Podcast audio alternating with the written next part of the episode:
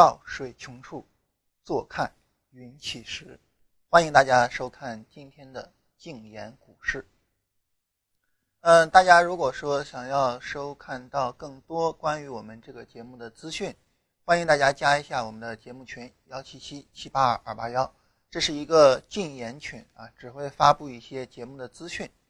另外，我们每天直播是在 YY 房间四幺七幺二零七五。嗯，还有呢，就是我们每天的录播，现在也已经在各大视频网站啊上传。那么大家可以在优酷搜索“静言股市”，大概每天晚上的六七点钟啊，能够看到我们的节目。呃，对于我们来说呢，其实有一个比较有意思的课题，就是，嗯，当面对这样特别奇怪的行情的时候。哎，我们应该怎么去办？所以昨天我们跟大家聊书嘛，然后就有朋友说这个你推荐一些跟交易没有关系的书，然后呢，我们在群里面推荐了一共是六本，啊，其中其中最后一本啊是《植物知道生命的答案》这一本，啊，我在这里呢借着这本书哈，跟大家简单的说两句，就是很多时候我们会面临这种非常奇怪的情况哈，呃，像昨天。这个欧洲央行的决议导致它一个暴涨，呃，然后我记得好像是在零九年的时候哈，那个时候呢，美联储决定要加印美元，说真的是一瞬之间哈，一瞬间欧元对美元暴涨了四百个点。所以对于这种瞬间政策的影响以及这种瞬间的这种大幅度的这种行情哈，那么我们应该有一个什么样的一个态度呢？当然在这里哈，我首先说明我这种所谓的态度。指的是像我这样的技术分析的交易者啊，尤其是技术分析里边的这种按照程序做交易啊，按照一个流程做交易这样的一类交易者，我是怎么看的啊？至于说你说我是做基本面的啊，我是做消息面的，或者是呢我在技术分析里边呢，我也不是你这种按照流程做啊，我就是实时去分析的，这个咱们不管哈，别人怎么做咱不管，我就说我啊，也就是说。作为一个按流程去分析市场和按流程去做交易的人，那我是怎么看待这个事儿的？呃，咱们从植物的生长里边来说哈，呃，比如说呢，这个现在，呃，不是现在了哈，昨天早晨出门啊，因为我们知道这个北京刚刮了风嘛，因为把雾霾给吹走了哈，然后早晨出门的时候呢，我家门口那个。呃，就是那个树叶子哈，被风吹着，因为风是悬着的嘛，所以被风吹着一圈一圈的在那转圈儿哈。当然我心里边猛一惊，抬头一看，树上已经没有叶子了。真的，这个时间过得特别的快哈。比如说八月份，八月四号我们做第一期节目的时候，那个时候还正是夏天的时候，现在冬天已经悄然而至了。而因为最近这段时间的事情，呃，大家在很大程度上也知道哈，我们事情比较杂。包括公司的事情，还有我们自己，我们两个人现在在做这个事儿哈，事儿也比较多，就我们俩人，所以呢，这个一直没有注意到这种季节的变化哈。一抬头一看，哦，原来是树叶全落下来了。所以我当时就想发一个朋友圈感慨哈，你看不知不觉之中哈，在自己辛苦的工作中哈，不知不觉树叶都全落了。但是你一低头就发现，哎，有一种树它的树叶没有落啊，这就是什么呢？冬青啊，也就是。冬天它也是绿色的叶子嘛，所以叫冬青嘛。那冬青这种树呢，我很偶然的在南方看到，当时吓一跳哈，因为它那个叶子太大了。呃，一般你像北方冬青叶子能有这么大就不错了哈，可能更小一点。那南方的冬青呢，叶子得有这么大，所以当时吓了一跳。但是你说白了很简单了哈，就是呃南方雨水充足嘛，然后阳光也比较好嘛，那叶子大了。消耗更多的水分，那我无所谓啊。然后这个呃阳光照下来，我能有充分的这种光合作用啊等等的。但是你如果说在北方，你冬青你长那么大叶子，你死定了啊。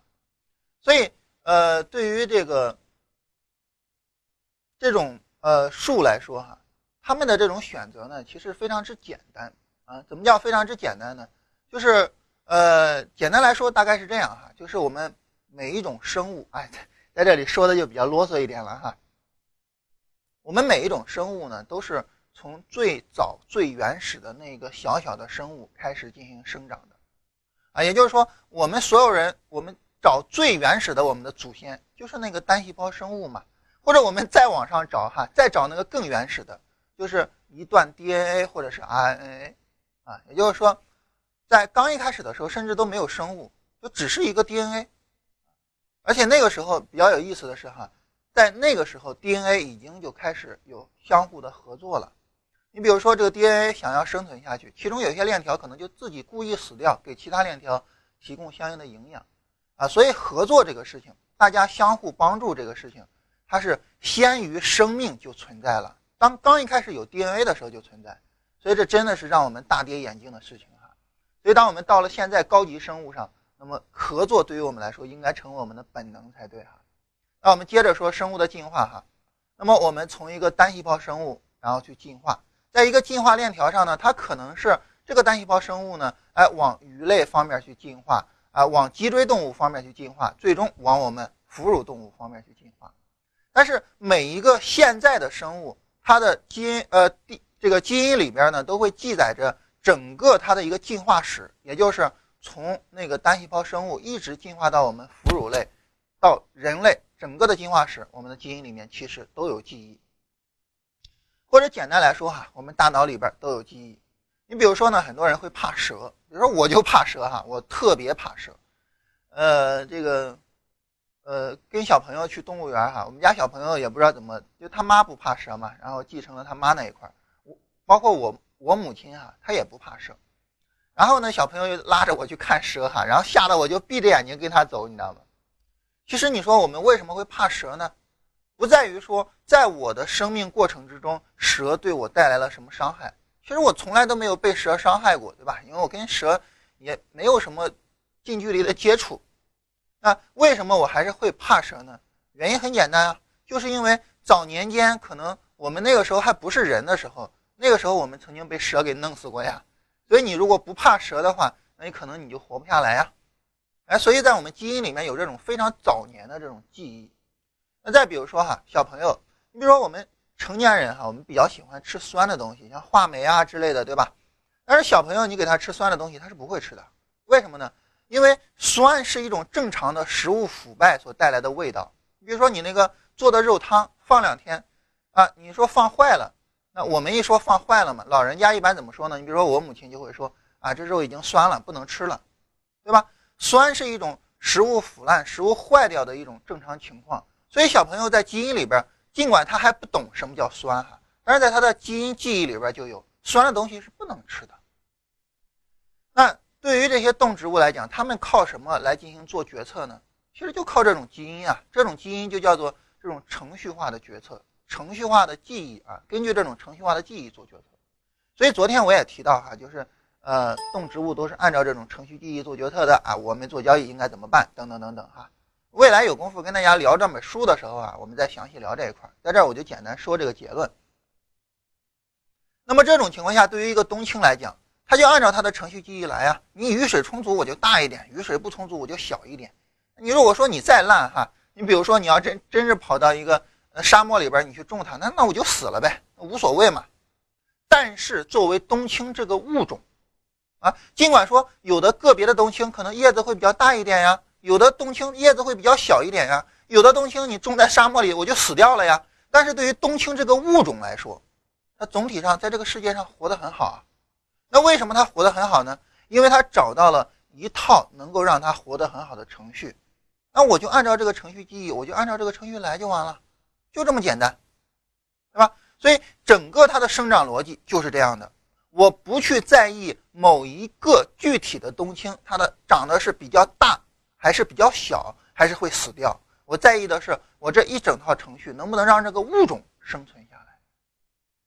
换句话说，哈，简单说，能不能让我的基因流传下来啊？因为我们知道，繁殖这个东西啊，遗传这个东西，它的最根本单位就是基因嘛。那能不能让冬青这个基因流传下来呢？千百年之后还有没有冬青这个物种呢？哈，就像歌里边唱的哈，千百年之后谁还记得谁哈？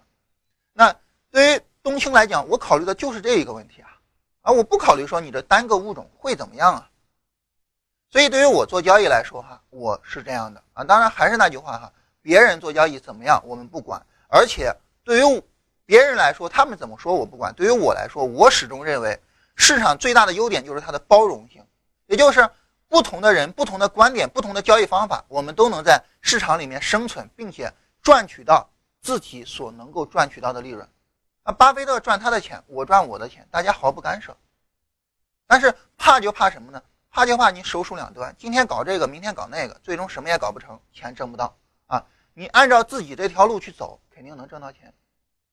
那按照我自己我的路走，我走的就是这种生物在进化的时候的哎这样的一种智慧，就是我按照一种固定的套路去做，我求的不是说在这个套路里面。我哪一笔单子赚大钱了，就好比那个大的东西；哪一笔单子赚小钱，就好比小的东西；哪笔单子赔钱了，就好比死了的东西。我不管，我管的是什么呢？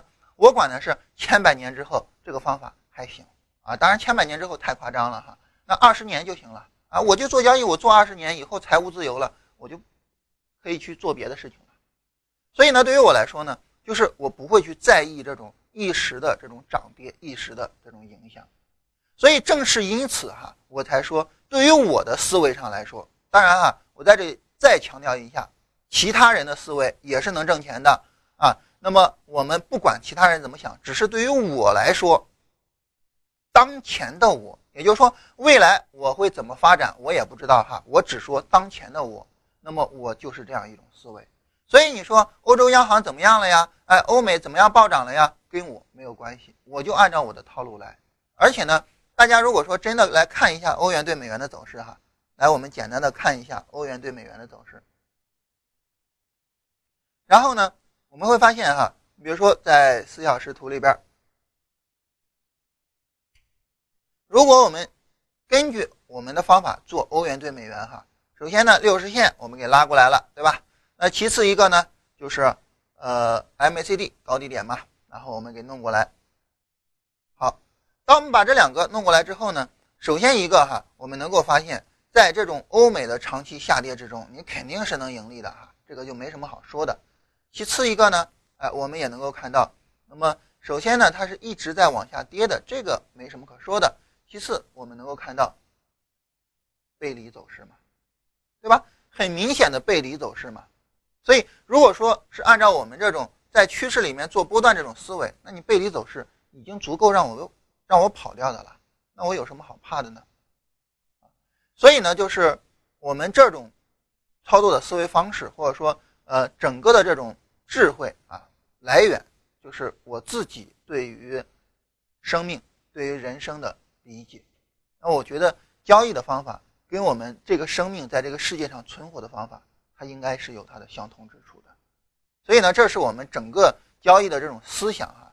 那么借着这种。急剧的大行情啊，非常暴力的大行情哈。我们看在日线图上，欧元对美元这个这根日 K 线哈，真的是很吓人啊。那么借着这个非常特别的行情啊，跟大家来介绍一下这个概念。另外，零九年的走势应该都回不去了哈，太久了啊。当时那个四百点也很吓人。所以这种情况下，我们说对于我们呃当前的情况来说。那么，我不知道这一次我们买股票能不能挣钱啊？就好像上一次我们守守了很久，然后呢，最终也没有得到一个好的结果。那我不知道这一次能不能挣钱。我唯一知道的就是在昨天，两个天都过去了。如果昨天我不买股票哈，别说我了，大家都是不会同意的啊！估计大家就冲到北京来要暴揍我们两个人一顿哈。所以该怎样就怎样啊，这是我对待市场的一个态度。至于说市场怎么反馈给我，那是他的事儿，跟我无关。所以就像张爱玲那句话说的哈，好像是在《炉香榭》里面说的哈，我记不大清楚了。他说：“我爱你，与你无关啊，就是我爱你这个事情，它跟你有什么关系呢？就是我一心的去需要去爱你。那这个时候，你有没有必要非得给我反馈呢？你有没有必要非得爱爱我呢？你不爱我，我心里就很委屈呢？没有必要。”啊，没有必要，我爱你就可以了。所以，对于我们来说，我们就是这种自由主义的这种态度哈。就像我上次跟大家说过的似的哈，尽管我们并不赞同这种做法，但是这种自由主义的说法确实特别有意思。就是那两个，这个关你屁事儿，关我屁事儿嘛。我的事儿关你屁事儿，你的事儿关我屁事儿。我们就采取这种坦然的这种态度。当然，对于我们做这个节目呢，因为做了也很久了，从八月四号做到现在，做了有四个多月了。在这四个多月里面呢，我们一直是宣扬的这样一种价值观念，这样一种交易的思想，以及呢相应的交易方法。所以我们也非常高兴哈，有很多朋友能够接受我们这样一种观点，并且呢能够跟我们有非常好的互动。哎，实话实说啊，昨天晚上我真的是一晚上都没有睡好。啊，我睡的时候已经非常晚了。其实我一般情况下九点左右睡觉，晚上九点左右睡觉，一般情况下。但是昨天我睡的时候，我都不知道是几点了。然后我今天早晨四点多就醒了，睡不着。呃，怎么说呢？就是因为昨天有一个朋友给我发了一些资料哈，呃，然后我真的是特别的感慨。那至于说他给我们发了什么呢？周一我给大家发一下啊。现在我们先把这个秘密先按一下啊，呃。然后周一我们跟大家说他给我发了什么，导致我居然没有睡着觉。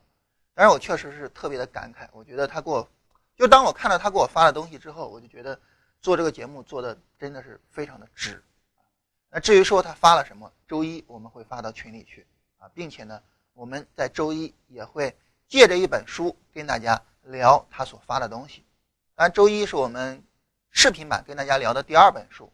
那我们就会回到我们之前跟大家推书的哈第二本书，我们跟大家聊亚当理论。那具体亚当理论说了什么，以及我们的听众给我们发了什么，周一我们跟大家揭晓。好，我们来看一下盘面走势哈。这个一上来扯淡扯的太多。呃，从盘面上来说，我们还是能够看到哈，这个黄白线分化还是挺严重的。那么目前呢是一个个股普涨的一个走势。呃，总体上来说。嗯，市场走势还是走的可以的，但是呢，因为正如同我们刚才所说，受到呃外盘的一个影响哈，所以大盘表现不是很理想啊。那么尤其是上证指数的表现很不理想。呃，在这里呢，可能也会有一个呃情况，就是呃获利盘的一个抛压啊，因为上证指数，也就是说权重股连续四天这样一个拉升哈，在权重上呢有相应的获利盘的一个抛压的压力。所以这种情况下，难免上呃难免会导致这个权重股有一些回落，呃，包括对于呃之前呃权重股上的一个拉升的一直比较卖力的哈万科 A，那么今天呢也是在一个回落的状态。同时呢，我们能够看到银行股今天整体也是在回落。所以这种情况下呢，那么对于呃上证指数来讲呢，就难免会有一点压力。对于我们来说呢，那么我们在进入到交易，也就是买进这个流程之后呢，那么我们现在所考虑的就不是说市场它，呃，会怎么样啊？我们所考虑的就是现在的止损方式是什么样的，这是我们整个交易的第三步。那么对于止损来说，没有什么办法哈，我们对于大盘的止损只能是最低点啊，但当然这个止损幅度非常之大了哈。针对这种止损幅度非非常大的情况，我们之前也跟大家说过，第一就是。仓位上控制一下。第二呢，就是，呃，不用担心啊，它往往哪怕是它有一个回落哈，往往是回落之后再有一波上涨，帮着你把止损提上来，所以呢，也不用太过担心，啊，是这样一个情况。嗯，这是对于我们来说呢，大盘的一个止损，那么只能是前面三千三百点哈，只能是这样。呃，尽管说你说幅度很大，你没办没有办法，因为前期的低点就在这儿。那么相对应的呢，我们昨天所跟大家介绍的几只个股的止损，我们来跟大家说一下。这几只个股呢，分别是六零零七九二云煤能源啊，三零零三二八易安科技，六零零呃六零三零零零人民网啊，还有两只是指数的分级币啊，分别是幺五零零五二沪深三百币和幺五零零二三深成指币。那么它的止损呢？那么对于云煤能源来说呢，止损我们可以放在，如果是前期低点的话呢，那么可以考虑在七块一，也就是有距离当前价有一块钱左右的位置。嗯，对于易安科技来说呢，那么它的前期低点，那么我们可以考虑在二十九块下方。啊，当然如果说从易安科技日线的走势上来说哈，易安科技呢最近一直是一个震荡的一个走势，这种情况下呢，那么我们把止损放在震荡式的一个低位下方也是可以的，也就是二十八左右。这是对于易安科技的走势，对于人民网来说呢，那么从半小时上，它的前期的低位是在二十二块啊，止损可以放在二十二块附近。那么对于沪深啊，剩下的两个指数啊，跟大盘一样了哈，止损只能在最低点上，这个没有办法，尽管止损比较大哈，但是没有办法，只能是这样。呃，另外一个呢，就是随着市场的这种情况哈，目前走势很不理想，所以呢，这样呢，我们呃又很快的从设止损这一个步骤进入到了第四步，也就是我们知道，在呃亏损，但是呢它没有扫止损的情况下，那么我们的选择就是坚定去持有它。同时呢，我们会去根据呃背离的情况，也就是第七步判断行情阶段的情况，去考虑在亏损的情况下，我要不要主动去出。啊，也就是说，我们现在同时在运用第四步和七步，也就是一方面是坚定持有，另外一方面呢，我去看有没有主动去出的必要。那当然，现在目前只是一个短期的一个回落哈，所以现在出的必要肯定是没有了，而且是我们刚进场嘛，肯定没有这个必要。那么还是那句话，在它下跌的时候，我们不盲目的看跌；反过来，在它上涨的时候呢，我们不盲目的看涨。当前是跌的时候，我们不盲目的看跌。从之前的这种快速上涨来说呢，那么它再有一个上涨是，呃，可能性是非常之大的哈。所以这种情况下呢，我们稍安勿躁啊，耐心的去等一等。好了，我们来看一下呃大家的问题，然后呢继续跟大家聊一下选股啊。十分钟的时间哈，我们看一下大家的问题，然后继续把昨天的内容说完了。为什么没有在创业板选？有在创业板选了呀。呃，易安科技就是创业板的股票啊，三零零三二八嘛，以三打头的，就是创业板的股票。昨天推荐的股票在昨天的呃，就是那个呃录音里边哈，也就是在呃昨天跟大家说那个呃，就是我我们的录像版，就是在优酷上的那个版本里面哈，就有说推荐股票。另外呢，在群里面昨天在第一时间也给大家发了哈。下午没有收盘的时候就已经发了。为什么没有在地产板块里面选？原因在于它涨得太高了。对于权重股的一个轮动来说，哈，它跟个股的轮动不大一样啊。权重股的轮动呢，它往往有一个特点，就是呃板块之间它会有一个相互的切换啊。几大板块，呃，金融、地产、呃钢铁，呃不能叫钢铁了，应该叫金属啊，就是包括钢铁、黑色金属，也包括有色金属，呃，就是金属。然后呢？呃，煤炭啊，然后石油石化，就这几个板块之间呢，它会去切换。那现在呢是地产涨得太高了哈，所以这种情况下呢，那么我们没有在地产里面去选，涨得太凶了。呃，正如同我们昨天在跟大家聊选股的时候哈，压缩后边的空间，这个呢就不是很理想。呃，所以呢我们在呃能源里面，也就在煤炭里面选了一只，在有色金属里面选了一只。易安科技是一只有色金属的股票哈。尽管表面上看它的名字叫什么什么科技啊，但是呢，它并不是一个科技类的股票，而是一个呃有色金属的股票。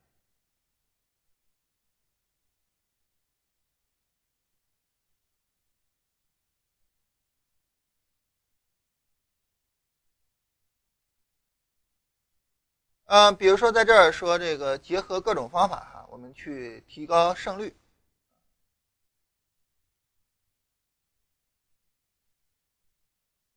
这种结合各种方法去提高胜率这个事情哈，呃，还是这个概念，就是我们节目呢，它需要一点一点展开。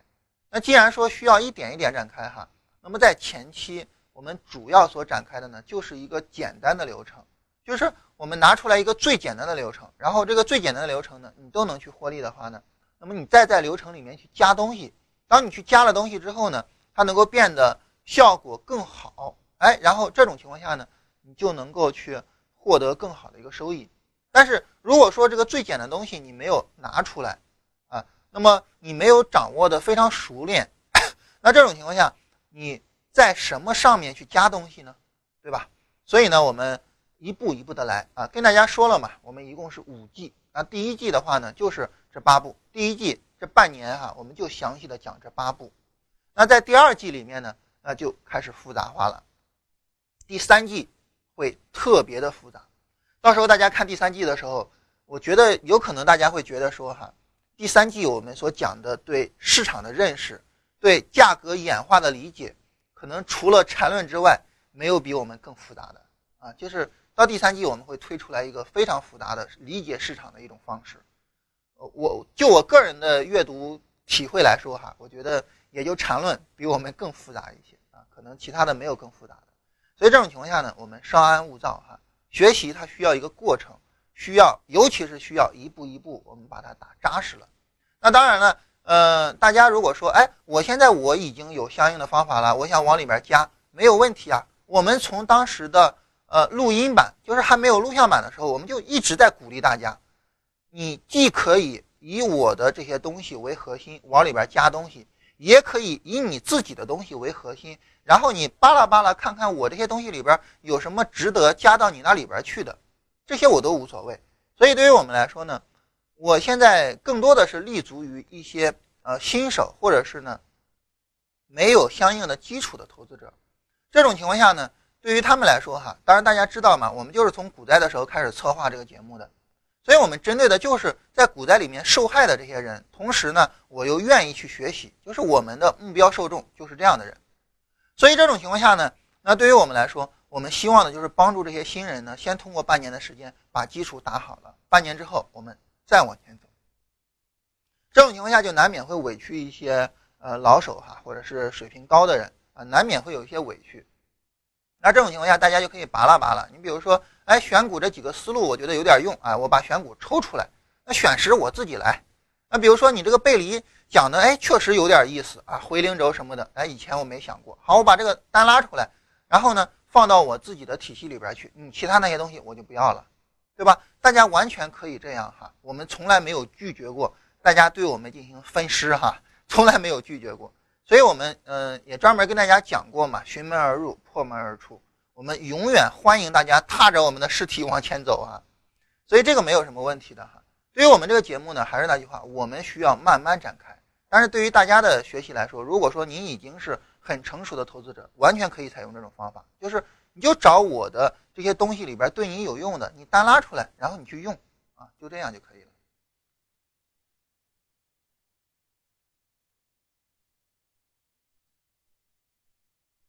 啊，对，比如说像回调时买进啊，那个性价比是不是更高？对呀，是性价比更高啊。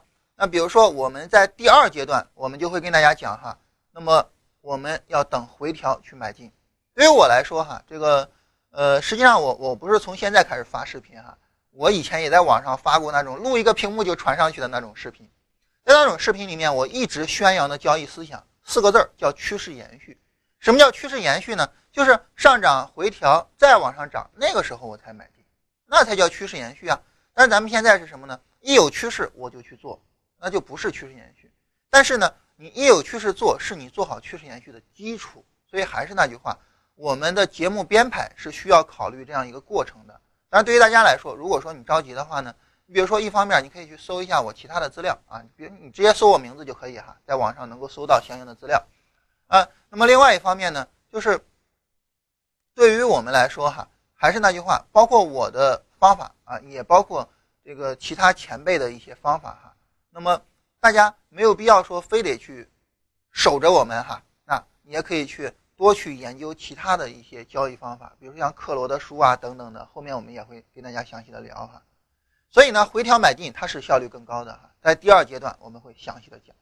所以大家你看哈，第二阶段我们就开始给大家介绍回调买进了。第三阶段我们就会介绍一个全景式的介绍整个市场怎么演化的方法了。就整个我们的编排是不断的往里深入，或者简单来说哈，不断的更难的。难到最后到第四阶段，哎，第四阶段我们就会把所有的交易化成一句话，叫做按照一个合适的资金管理方法执行你的系统，所有的交易就这一句话。那这个时候呢，又由繁入简了，我们整个完成这样一个过程，好吧？那我们三年的时间陪着大家走完这个过程啊，也希望大家能够稍安勿躁。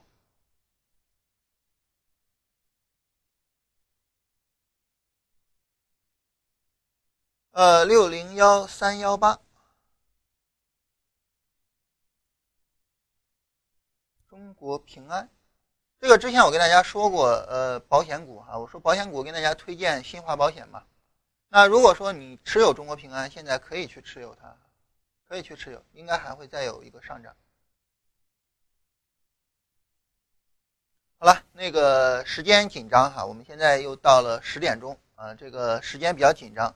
我们开始跟大家聊一下关于选股的下啊，也就是把选股其他的一些内容跟大家聊一下。呃，聊完之后呢，我们关了录音再回答一些大家的问题哈。因为录音控制在一个小时是一个我我我我们一个传统了。嗯，关于选股这一方面来说呢，我们昨天核心的介绍了三个原则，这三个原则是最核心的内容啊。那今天呢，就是在介绍怎么去使用这三个原则。怎么使用这三个原则呢？在这里呢，我们重点的跟大家介绍呃几个要点啊。这几个要点呢，我们穿插着在我们选股上去使用。首先，第一个要点就是从大盘到行业，从行业到个股，什么概念呢？就是我们一直有一个观点哈，就是，呃，一枝独秀不是春，百花齐放春满园，啊，这是我们一直的一个观点。也就是说呢，你比如说，为什么我们要等大盘是牛市了我才去买股票呢？那熊市里边就没有涨得好的股票吗？那肯定不是，熊市里边哈也有很多涨得特别好的股票。但是为什么我们不在熊市里面去买股票呢？因为熊市里面涨得好的这种股票呢，它往往只是很偶然的有那么几个啊，它很少说。你比如说，哎，一大批的股票涨得很好，这个很少啊，因为毕竟熊市指数在往下跌嘛，就意味着所有股票的平均值在往下跌，那就意味着涨得好的股票只是偶然的几个，那我们找到他们的概率就太低了嘛，那概率太低了啊，我自然而然我就不能去做。所以在这种情况下呢，那么我们说这个我们。就不要在熊市里面买股票啊！不是说熊市里面没有好股了啊，主要是因为呢，在熊市里边它不会出现说百花齐放啊，个股精彩纷呈这种情况。那反过来呢，在牛市里边哈，随便一只股票可能都不会太差，哎，这样呢就容易出现我们所谓的百花齐放这样一种情况。我在这里边去选。这是为什么我们在牛市里面做股票，而在熊市里空仓的原因就是我们并不认为我们能够牛到哎选出来那仅有的几只，在这个意义上来说哈，那么这就是我们为什么要先选行业再去选个股。当然，这个先选行业里面中间其实还有分成两个细的步骤，就是我先选我是买大盘股还是买小盘股，再选这里面具体哪个行业。那为什么我们要？去先选行业呢，还是这个道理。比如说哈，两只股票，它两只股票的走势都不错，哎，走的都挺好的。你比如说，对于最近这个行情走势不错，我们有一个标准，什么标准呢？最近我们一直在说哈，震荡式向上突破啊，我们就认为就算走的不错啊，震荡式能够向上突破，我们就认为算走的不错。那两只股票如果说都是这样一种走势，那么如果说有一只股票呢是整个行业啊所有的个股走的都很不错。另外呢，有一只股票是什么呢？就它自己整个行业其他个股没什么表现，就它自己走的好。那我们想，这两只你会选哪一只呢？毫无疑问哈，我们会选那个行业就比。所以这就是为什么在零八年年末的时候，我们会在地产股里面去选股票。那原因就在于呢，地产股整体上它走了一个先于大盘见底的情况。一个行业走出来这种情况，后边会是非常疯狂的。所以就这样一种情况。啊，那对于我们来讲呢，那么我们在选股的时候，这是我们第一个啊，就是额外的关注要点，就是我们往往是大盘啊，然后第二个是大盘股还是小盘股，第三行业，第四个股啊，往往是这样的一个流程啊，往往是这样一个流程。那这里呢，大家可能就有点怀疑哈，当然在呃录像版的时候呢，我们就没必要去跟大家讨论大家可能怀疑的这个事儿了哈。在这里呢，我们跟大家聊一下哈，大家可能怀疑的一个问题，什么问题呢？就是那你这一次为什么没有按照这个逻辑来呢？这次你为什么没有跟我们去分析具体的行业呢？原因很简单哈，对于我们这一次来说呢，那么我们重点看的就是这一波回调啊，也就是十一月二十六号、十一月二十七号以及呢十一月三十号这三天的回调，它要比大盘要强。哎呀，但是很不好意思，就是我们很难找到这样的行业。为什么说很难找到这样的行业呢？原因很简单哈，就是因为这三天实在是太快了，以至于说没有哪个行业能够扛得住这样的暴跌哈。你想，上证指数在周五的时候暴跌了多少呢？暴跌了百分之五啊！就像我跟大家开玩笑说的似的，土耳其跟俄罗斯打仗暴跌啊，暴跌百分之三啊。昨天呃美股暴跌，美股暴跌跌了多少呢？跌了百分之二啊。你说这就叫暴跌，对吧？但对于我们来说，我们跌百分之五，就是整个的一个市场走势来讲呢，市场就是崩盘式的一个下跌。在这种情况下呢，没有行业能够守得住。那既然如此，那你也就很难去找到相应的行业，相相应的行业去选哈。所以这是我们没有去通过价格走势本身去找行业的一个原因啊，这是这样一个原因哈。呃，但是呢，我们也依然是。想了一下，哎，我们应该操作什么样的行业？就跟大家说的这样哈，这个因为最近是权重股拉嘛，所以呢，我们这重点呢也是往权重股去倾斜了一下，或者说往蓝筹去倾斜了一下，不能叫权重股了，呃，往蓝筹去倾斜了一下。那往蓝筹倾斜怎么倾斜呢？嗯，大概来讲呢，就是这样一个概念了哈。我们刚才跟大家提到这几个行业它是会轮动的嘛，那没有轮到的行业，煤炭跟有色最近表现比较一般，没有轮到。所以呢，我们在煤炭里面找了一只，在有色金属里面找了一只，那这也是在使用这种轮动的思维，也是在选行业嘛，就是先选了行业，选了行业之后呢，再从这个行业里边再找相应的个股出来啊，这是对于我们来说，我们这样的一种思维方式哈，呃，跟大家简单的汇报一下哈，因为这个直播里边可能会有人看着你的股票说，哎，我要不要去买你所买的股票呢？在这里跟大家说哈。纠正一下一个常见的误解啊，我们不是跟大家推荐股票啊，我们是跟大家公开我们自己买的股票哈。因为这个呃，说实话哈，做录音版的时候还是有一点随意，但是做了录像版，我们会有一点担心哈，受到会不会未来被请去喝咖啡呢？所以呢，我们一定要抱定我们节目的宗旨啊，一个脱口秀节目，跟大家分享自己经验的一个节目啊，而不是一个股评节目。好，这是这一次选股的时候哈，我们自己选自己买的股票的时候，那么这样的一种思维啊，也就是说，呃，我们没有根据价格走势去选行业，但是呢，也通过其他的思路去先圈定了一下行业，再在这个行业里面再去找相应的个股，总体上就这样一种情况了哈。呃，那么这是我们说第一点，就是整个逻辑脉络应该是大盘。行业个股这样的一个脉络，而不应该直接是大盘个股啊，不应该直接是这样啊。那你比如说像一些消息面，那消息面其实你说我不是不关注消息面，我也会关注。那我会关注什么样的消息面呢？我会关注尽可能的对于一个行业有持续性利好的消息面。比如说哈，哎呀，最近这个纺织业日子好像过得不大好啊，咱们把纺织业的出口退税提一下吧，给纺织业发一下钱吧。这个事情呢发生在零八年，那这种利好呢就不是长期利好，为什么呢？很简单哈，纺织业它的这种行业成长性差，这是一个深深的缺陷哈。那对于这种深深的缺陷，你一次两次补钱没有什么用的，所以这不是好呃不是一个大的利好。但是你比如说哈，哎，我们来开发一下海南吧，那对于海南板块，那是不是一个持续利好呢？这就是一个持续利好，它也发生在零八年。啊，当时零八年、零九年的时候，海南板块涨得比较好嘛。那当然，我们相应的知道，像西藏、新疆板块也一度涨得很好，像滨海新区啊、天津那一块，像上海自贸区也曾经一度炒起来过。为什么呀？因为这是持续性的利好嘛。再比如说呢，当时大概是零九年的时候，然后传染病比较厉害，那医疗板块就会比较好嘛。所以像这种对行业持续性的利好，这没有问题，这个。没有任何的问题哈，但是对于个股的短期的这种消息，那么我们就不是太关心了哈，因为我们整个思维脉络就是这样的一个思维脉络，在这里呢跟大家汇报一下，呃，这是这样一个情况啊，然后呢，这是第一个我们要跟大家说的选股里面特别关注的，第二一个我们特别关注的是什么呢？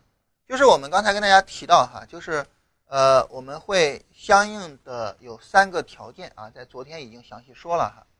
当我们去做这三个条件的时候呢，我们有一个非常重要的工作要做，就是每一次选股的时候，你一定要先把这个点给确定好，也就是哪个点跟哪个点对比。比如说，对于第一个条件，就是先于大盘见底这个条件，那你要找找到什么呢？找到大盘的底和相应的大盘前一次的底。那比如说，哎，这一次大盘的底在这儿，那大盘前一次的底呢，在这儿。所以所谓的先于大盘见底，指的是什么呢？指的就是你不能跟大盘一样，在这个黄框之内见到底部，你应该更早见到底部。你要把这个点给找准了，然后才好去做对比。那当然，相对应的在零八年，那就是大盘的低点啊，大盘的低位是出现在这儿。那你相应你的个股的低位呢，出现在这儿。所以你要把点给找好，找好这个点之后呢，你才好做对比啊。这是第一种这个对比的啊，我们找点是这么去找的。第二种找点啊，也就是所谓的 A、B、C 嘛。来看一下那个 A、B、C 找点怎么找呢？比如像当时我们选大蓝股份的时候，A、B 和 C 分别是什么呢？我们看哈，价格上涨回撤啊，然后呢再度上涨。我们是在再度上涨的时候买股票，那这个时候。所谓的 A、B、C 三个点指的是什么呢？指的是前一波上涨的起点和终点分别是 A、B。那前一波下跌它的起点和终点分别是 B、C。那相对应的，我们所谓的 C 除以 A 指的是什么呢？指的就是这个低点和前一个低点的对比，这就是 C 和 A 的一个对比。这样呢，大家能够找到准确的 C 和 A，然后你才能够去对比。个股跟大盘的 C 除以 A 分别是什么样，对吧？这是一个精确找点的第二点。第三个也是最后一个，就是回调的时候，先于大盘结束回调，你也要相应的去找点。我们知道我们的条件是先于大盘完成突破嘛？那这样实际上就是找回调的那个高点，然后呢，你画一条横线，这是突破的标准啊。或者是我们当时在十月初的时候。那么我们也是一样画一个标准，啊，当你画出来这个高点的标准之后，你来看大盘什么时候突破，个股什么时候突破，也就能够确定个股是不是先于大盘突破了，啊，就是这样的一种方式啊，就这样一种方式。这是关于我们说的第二点啊，也就是你一定要把点给找准啊，只有把点给找准了啊，找准之后，然后呢，那么我们才能够去做好个股。跟大盘的强弱对比啊，这是我们说第二个情况啊。第三个情况也是今天要跟大家聊的最后一个情况，就是我们要关注个股本身的走势。那什么叫关注个股本身的走势呢？是这样一个概念哈。嗯，对于我们整个去判断股票的走势啊，包括我们选股的时候，也包括大大家问我们个股问题啊，你帮我看一下这个个股吧。我们都是这样的一个过程，什么过程呢？分成三步，第一，先看大盘当前的背景，那大盘当前能买，我就会尽量的去往持有了去建议啊，除非这个股走的实在是太差了。大盘现在需要卖，我就会往卖出了去建议，除非个股走得非常好啊，这是第一点。第二呢，就是个股跟大盘的强弱对比啊，也就是根据我们昨天讲的这三点，那么个股是不是比大盘更强？这是第二点。第三点也是最后一点，就是跟大家。去看个股本身的走势，所以今天我们要跟大家聊呢，就是聊最后这一点，就是看个股本身的走势怎么去看。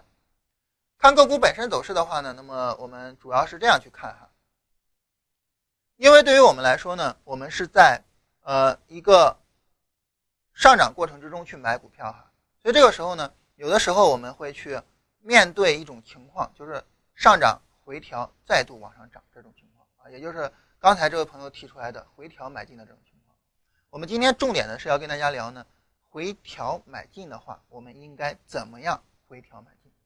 也就是什么意思呢？在大盘运行的过程之中，那比如说，假如说我们是要在十月呃十一月四号选股，那当然大家也知道哈，我们也确实在十一月四号选了股票买进。假如说我们要在十一月四号选股，这就是一个回调之后的再度上涨啊。对吧？那比如说呢，我们在昨天选股，那也是在回调之后的再一次上涨啊，对吧？所以这种情况下呢，对于我们来说就有一个小问题，什么小问题呢？就是回调之后的再一次上涨，我们要怎么样去判断个股本身的走势呢？在这里呢，我们重点是看这个回调的情况啊。对于这个回调呢，我们把回调分成两大类，第一大类呢，我们称之为叫做空间式的回调，也就是价格在往下跌的这样一种回调啊。那么对于这种空间式的回调呢，要求的就是回调的速度一定要慢。那你说怎么叫回调速度慢呢？这个时候其实你就是对比哈，你比如说往下跌，那它一共是跌了几根 K 线呢？你看跌了六根 K 线，对吧？在十一月四号之前的这个下跌，往下跌一共是跌了六根 K 线啊，从十一月二十七号一直跌到十一月三号。但是它吞没了几根 K 线的一个上涨呢？我们看连两根 K 线的上涨都没有吞没，那这就是一个比较缓慢的下跌啊，相对来说哈比较缓慢的下跌。那反过来呢，像呃十一月二十七号，也就是上周五这个下跌啊，那这就是一个非常急的下跌了哈，非常急的下跌。所以这种情况下呢，那么对于我们来说呢，那么急的下跌就不是很理想啊，我们可能缓慢的下跌会更好一点。所以如果说我们发现这个个股它走出来了一个空间式的回调，也就是往下跌的这种回调，那这种情况下我们就要去看它是一个比较快的下跌还是一个比较慢的下跌。如果说它下跌的时候呢，那么好几根阴线吃的那个阳线的前期上涨的时候哈，那个阳线的数量吃的比较少。那就是一个缓慢的下跌，后市呢就可以看好。反过来说呢，那么如果说这个下跌急剧的向下，吃掉了前面好几根阳线的一个上涨，那这就是一个快速的下跌，这个走势就不理想啊。我们选重点去选那个缓慢往下跌的那种情况啊，这是针对空间式的下跌。第二种下跌呢，就叫做时间式的下跌。简单来说啊，就是震荡啊。时间式的下跌，简单来说就是震荡。那么对于震荡的这种情况来说呢，那么我们希望呢就是震荡的幅度不要太大啊。你比如说对于人民网来说啊，它就是一个震荡，同时呢震荡幅度呢并不是很大。我们希望震荡的幅度不要太大，因为震荡的幅度如果太大呢，相对来说呢突破比较难以突破一些。那么这也是我们在最近的选股票的时候啊，最近很长一段时间我，我们选股票的时候呢。呃，我们会比较倾向于去选那种震荡式向上突破的股票的一个原因。呃，比如说在十月份的时候啊，在十一月份的时候，以及在最终啊十一月下旬的时候选股票呢，我们都重点跟大家介绍了这样一种思路哈，就是我们重点的去考虑这种震荡式里边，呃，就是个股在拉升之后走出来高位的震荡，然后呢突破震荡的这样一种股票。呃，比如说之前我记得想。愉悦医疗啊，像选这种医疗股的时候，当时呢就是愉悦医疗横盘，然后向上向上突破啊，这样一种情况。重点的呢就是这样一种思路。那为什么说是在这种过程之中，按照这种震荡式的方式去重点考虑这种情况呢？原因就在于呢，对于市场来说啊，它在高位走震荡，而不是空间式的下跌，往往说明呢整个走势非常的强。所以在牛市延续的过程之中呢，选股票。呃，最好是选一下这样的股票，就震荡式，然后呢往上突破这样一种情况。那么对于它的震荡来说呢，震荡的幅度最好不要太大，最好不要太大。那比如说啊，这个之前呢有朋友也问这种钢铁股哈，那么我们看钢铁股呢，当时在呃完成向上突破的时候呢，那么往往都是通过一个长时间的震荡，然后呢往上突破之后走出来。那当时我们跟大家说，在昨天啊，我们跟大家举例子，拿零九年的中粮地产举例子，我们也能够看到哈，就是这种震荡啊，然后市场向上突破震荡之后，然后这种快速的拉升啊，所以呢，在这种牛市里边，那么我们选股票的时候哈，选这种震荡式的，呃，选这种震荡的这种股票的这种思路哈，这一次的三只股票来说呢，也有这样一种思路了。对于云煤能源来说呢，它就是一个小的震荡，然后呢，现在向上突破，所以我们希望能够走出来新一波的涨幅。对于易安科技来说，这个比较特别哈，大家一看说，哎，这个好像跟一般不大一样啊。之前我们选股好像没大选过这样的股票，这是一个什么呢？相对的震荡幅度稍微有一点点宽幅哈，不是很大的宽幅，稍微有一点点宽幅。我们在震荡区的相对的中低位置去买进，那么等它拉到震荡区呢，那么已经有相应的利润。也就是说呢，我们操作这种震荡式的股票，第一个它能够向上突破，突破之后我们再追着买，这是第一种。第二种呢，就是它在震荡区呢，在震荡区的相对低位上的时候，我们在震荡区去买进。而对于人民网来说呢，它就是一个震荡震荡的一个走势啊。然后呢，我们现在期待的呢，就是它能够有一波拉升，那么能够向上突破震荡。如果说市场，后面还能够再走出来哈，这个牛市能够再继续延续，那么顺势一涨啊，人民网也就能够去突破这个震荡了。好，这是总体上的这样一个选股的思路啊，跟大家简单的介绍一下。也就是说，在这里呢，我们再跟大家聊呢，其实是对昨天的三条的补充啊。呃，对于昨天的三条的补充，也就是说呢，呃，我们把怎么样去运用，简单的跟大家介绍一下。总体上就是这样三个要点。那么第三个要点呢，其实我们不仅仅在选股的时候可以用啊，我们在判断市场走势的时候也可以去使用它。嗯，对于空间式的这种回调，我们希望是回调的能够稍微的慢一些，速度不要太快；而对于震荡式的回调呢，我们希望呢是幅度能够小一些，最好不要幅度不要太大。这个呢，我们在前面讲震荡式的操作技巧的时候也跟大家提到过。如果幅度太大，说明震荡市的级别比较高，那么这个时候呢，行情呢相对来说就会比较危险一点。好，这是跟大家呃再把选股其他的细节。说了一下哈，然后呢，我们来看一下大家的问题。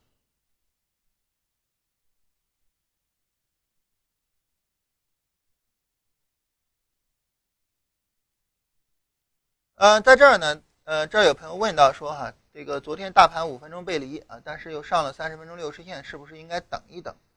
嗯，这个我们简单的跟大家说一下哈，就在昨天的时候呢，呃，昨天其实。上证指数上六十线上的比较早了哈，一开盘就上了。那么深成指在昨天上六十线呢，上的比较晚。那么在昨天深成指上了六十线之后哈，也就是在昨天下午两点之后呢，就一直有朋友在问说，哎，要不要推股票？要不要推股票呀？那么我我我我跟振兴我们俩就简单的沟通了一下哈，就是因为当时呢在五分钟上有一个小的背离走势，我们能够非常清晰的看到这种背离哈，这个深深成指的背离走势。所以呢，我们说市场有可能是要走一个回调，这种情况下呢，我们再等等看啊，看看它能不能走这个回调。那么如果不走这个回调呢，啊，或者说回调幅度的不大啊，可以接受。那么最终呢，能够收在六十线上方，那么我们就把我们选的股票跟大家说一下。所以最终呢，我们也能够看到哈，它最终确实也收在六十线上方了。所以在昨天大概在十四点五十的时候，我们跟大家说了一下这种股票的情况。所以在这儿说，你说大盘五分钟背了，是不是要等呢？在当时我们确实是等了一下才推的哈。但是呢，既然在收盘的时候过了啊，我们还是这句话哈，在第一个阶段，我们围绕着这八步构造一个简单的系统的情况下，我们就坚定的按照这个简单系统来。那么无论怎么样啊，无论有没有背离，无论怎么样，它过了我就去买啊，就这样一个简单的这样一种思路哈。我们先按照这种最简单的思路去处理。后面我们自然而然的会给大家一些相对的可能更加的复杂的，或者说更加深入的一些方法。呃，所以在这种情况下，其实我自己也知道了哈。你比如说像当时八月四号我们买了股票，买了股票之后，八月五号就因为受到外盘的影响有一个回撤。大家去听八月五号的录音哈。那八月五号当时就是因为也是呃不是外盘影响了哈，当时是央行出了一个什么政策有有一个利空啊，反正是就是有一个回调。当时我们。就跟大家说，坚定去持有啊，所以后面呢，呃，又有一次说了股票，我忘了是哪一天了哈，反正也是一样了，说了股票之后就有回调啊，所以呢，当时我们也是跟大家说哈，就是这个坚定去持有怎么样的，所以我就觉得在很多时候哈，呃说了股票的第二天，往往我就成了救火队长啊，要跟大家说一下啊，不要担心，不要着急，所以难免会让大家有一些疑惑哈，说那你要不然就这样吧，要不然你一说。说了股票之后，我也不买了，我就等着有回调再买。但是呢，它也会有不一样的行情啊。你比如说，在十月八号之后，十月八号之后，我们是在十月九号开盘买嘛？十月九号开盘买，你等你就等不到了呀，对吧？在十月九号开盘，呃之后，它就没再有显著的回调，有显著回调都到三天之后去了啊。然后呢，在十一月四号啊，我们当时跟大家说我们会买证券股嘛？那当时我们买证券币。买了创业板币，那对于证券币和创业板币来说，它后面根本就没有回调啊，证券币是连续的涨停啊，所以呢，就是说，当你去选择一种方法的时候，你就要知道，你既然要赚取这个方法的好处，你同时呢也要承受这个方法的坏处。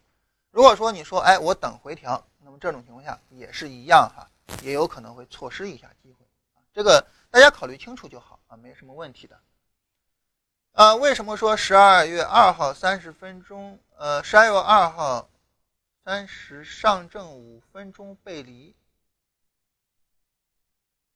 啊，这个是这样哈，对于背离来说呢，它包含几种情况，包含几种情况啊。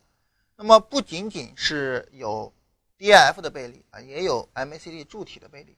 那么对于这个背离来讲呢，主要是 MACD 柱体没办法放大所带来的一个背离走势，主要是这样所带来的背离走势。背离这个事儿我们已经说了哈，下周我们会跟大家开专题讲。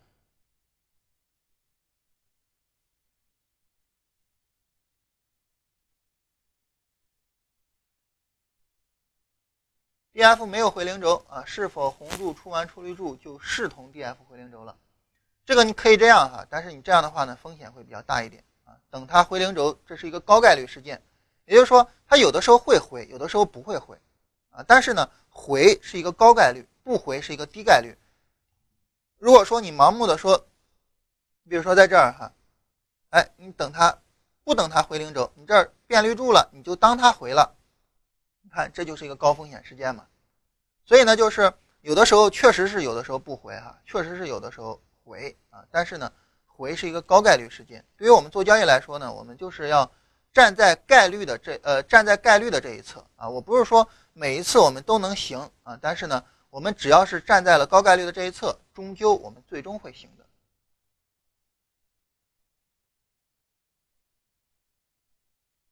呃，昨天其实不是大家的压力啊，在这有朋友问说，昨天如果没有大家的压力，你是不是就不会买股票了？不是，昨天不是大家的压力，昨天是我自己。为什么说昨天是我自己呢？原因很简单，就是因为我还是这句话哈，我们在第一阶段，我们给大家这样一个简单的八部曲，我们先把这个先做好了，后边我们再给它复杂化啊。你简单的做不好，你直接上复杂的，这个也不现实，对吧？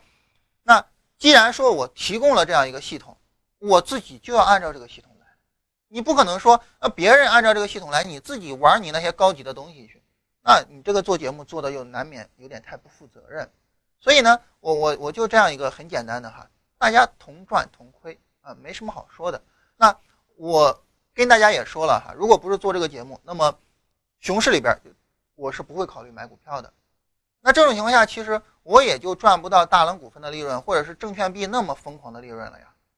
所以呢，这些利润也是拜大家所赐。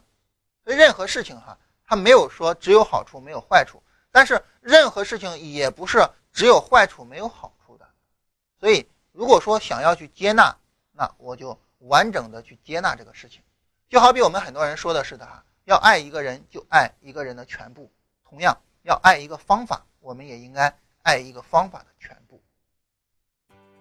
呃，那我们把录音停一下哈，我们再在直播间回答一下大家的问题啊。对于在录音停的最后呢，我再说一下，对于今天来说呢，我们坚定持股啊。呃，今天市场直接扫到止损位的概率几乎为零哈，我们坚定持股。